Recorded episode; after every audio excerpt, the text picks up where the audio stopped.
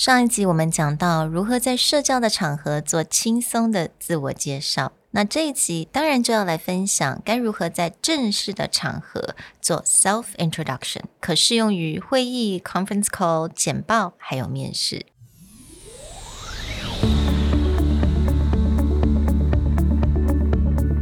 Hello，欢迎来到 Executive Plus 主管与沟通力的 Podcast。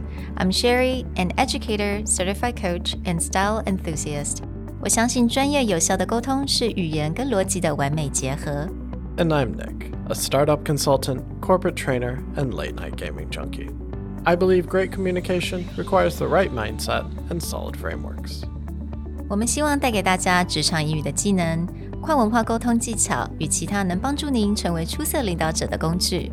Join us each week as we share our experience, research, and methodologies to take your communication and language skills from good to great.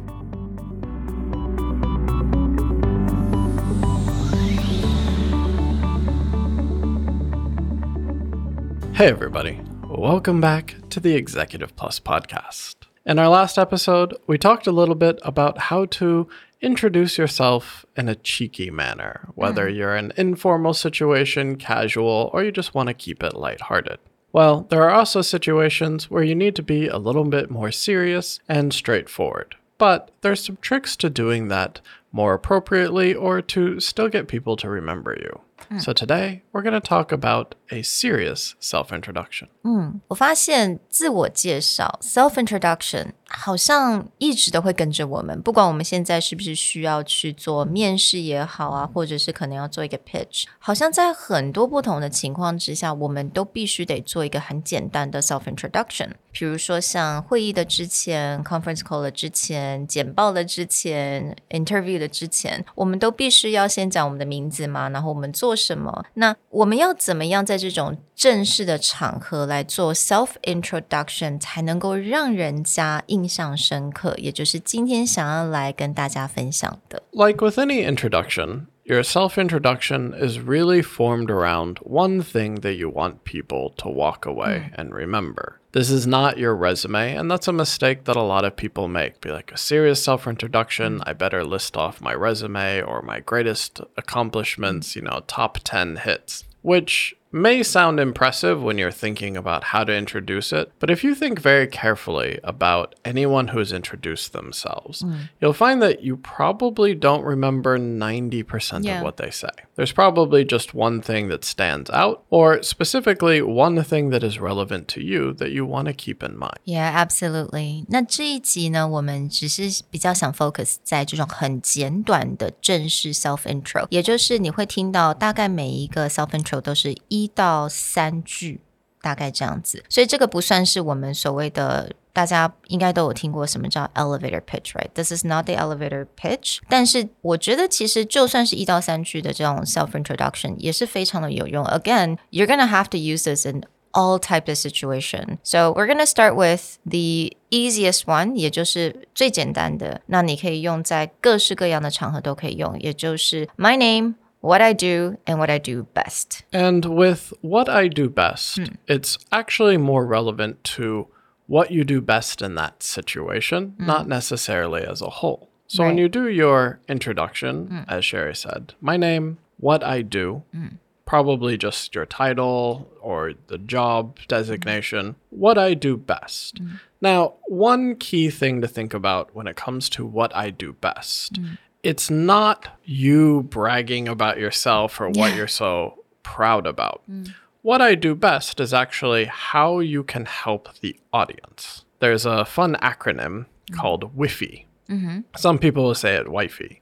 W I I F Y, which is what's in it for you. Mm. And so the idea is when you're introducing yourself, again, it's not your resume, it's why you are there and how you can help the audience in front of you. Absolutely. 那比如说，如果今天在一个场合，What do you do best？你可能在某一个 industry 是是一个专家。那这个部分呢，其实是对于今天的这个开会的观众，这个这些听众。是非常有用的一个 one a piece of information。那当然，这个就是你可能要呈现出来的 ，right？my name is Sherry. I'm a head of sales and I specialize in the education industry. 所以可以非常的简单。那如果你今天你的 specialized，比如说在这个的 industry 是对方是很有用的话，then that's all you really have to say.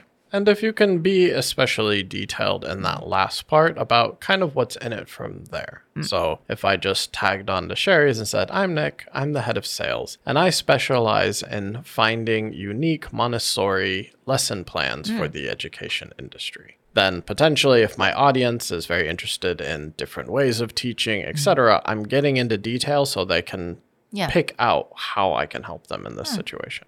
And the next scenario，也就是在我们的开会之前，或者是做 presentation 之前，我们都知道嘛，有的时候还是要做一点简短的自我介绍，right？有的时候你的可能听众、你的观众并不是都对你非常的熟悉，so you do still need to do a very very brief self introduction. So, with this introduction, you can just follow a very similar pattern of your name and what you do. Mm. But in this case, it often helps just to tell people your expectations right. for the meeting or expectations of the presentation. It helps sort of narrow down what is the scope and what you want to focus on so you don't go all over the place. Mm. A quick example might be My name is Nick. I'm the head of corporate strategy for Presentality. Over the next hour, I really hope that we can walk away with a solid plan for the next three months to get this project done. Mm. So, over the next hour I hope we can 哒哒哒，right 后面就可能是你今天想要 focus 的主题是什么，或者你也可以说 My name is Sherry, I'm a head of digital at Executive Plus. In the next 20 minutes, we will be discussing 然后后面也就是我们今天会议的或者是我们 presentation 的一个重点是在哪里。What's nice about this is rather than make it again about your own background or about yourself, and then mm. people go around the room and awkwardly talk yeah. about their own background, you keep it focused on why are we here today? Mm.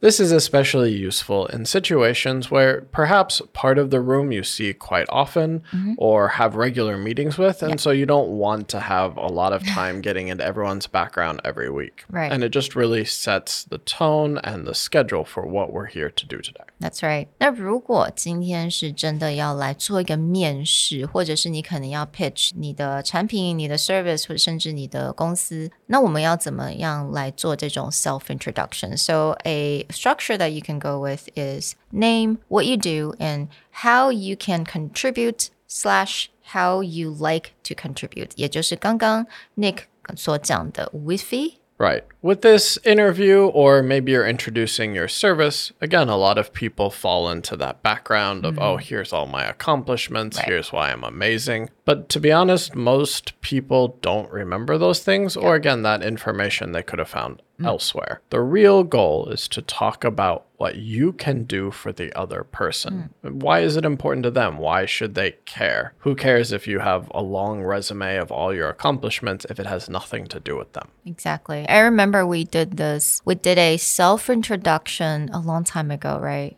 I think of episode two 第二集的时候，我还记得那一集，我们特别在讲，就是当你在做，尤其是这种 interview 的 self intro，你的 self introduction 是不是说都在跟讲自己的故事，而是你的 self introduction 是要跟对方他所想听到的什么事情是完全相关的，right? It's about them. It's not about you. And this is true across any type of interview, whether it's your first job, then it's especially important because there's very little mm-hmm. that you bring. Yeah. But if you've listened to our episodes on how to jump industries mm. or how to change career paths, this becomes really important because it's what does your perspective mm. do for that company. Mm. So I'll give you guys an example，因为我了解可能要讲说，哎，how you can contribute or how you like to contribute 这个部分可能并没有一个固定的一个模式或固定的片语可以带，但是我想提供给大家一个 example 作为大家参考。If I were to do this self introduction in an interview, I can say. My name is Sherry. I am a professional language and communication coach. Many Taiwanese upper management quickly hit a language ceiling while following typical cram school advice. I help them advance their skills, their career by aligning their communication needs with their own professional ambition. 所以在这个地方呢，你也可以听得到所谓的现在目前可能一些什么问题，right？Many Taiwanese upper management 他们都碰到了一个学习上的一些瓶颈。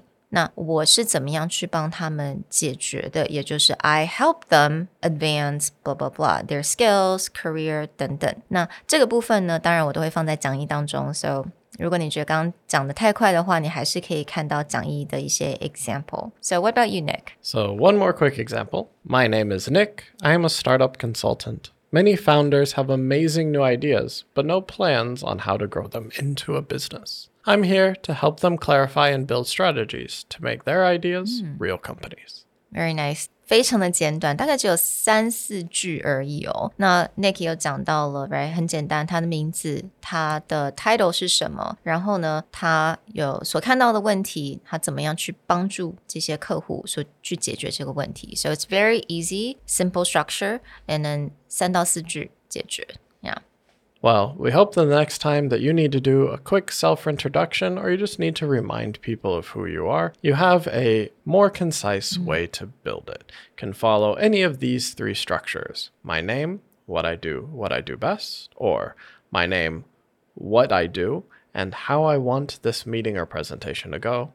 And finally, my name, what I do, and how I can contribute or how I like to contribute to help you. 那在这个单元结束之前，想提醒大家一下，我们因为了要响应一些公司跟团体的要求，我们现在已经把三人同行的方案放出来了，释放出来。那也会把这个链接放在我们 show notes 下面。So go ahead and go check it out, and I'll see you guys in class. We can't wait to see you guys in our next episode. Bye. Talk to you later. The Executive Plus podcast is a Presentality Group production, produced and hosted by Sherry Fang and Nick Howard. You can search us on Facebook, 主管英文 Executive Plus. You can also find us on Instagram, Communication R&D, and email us at sherry at epstyleplus.com.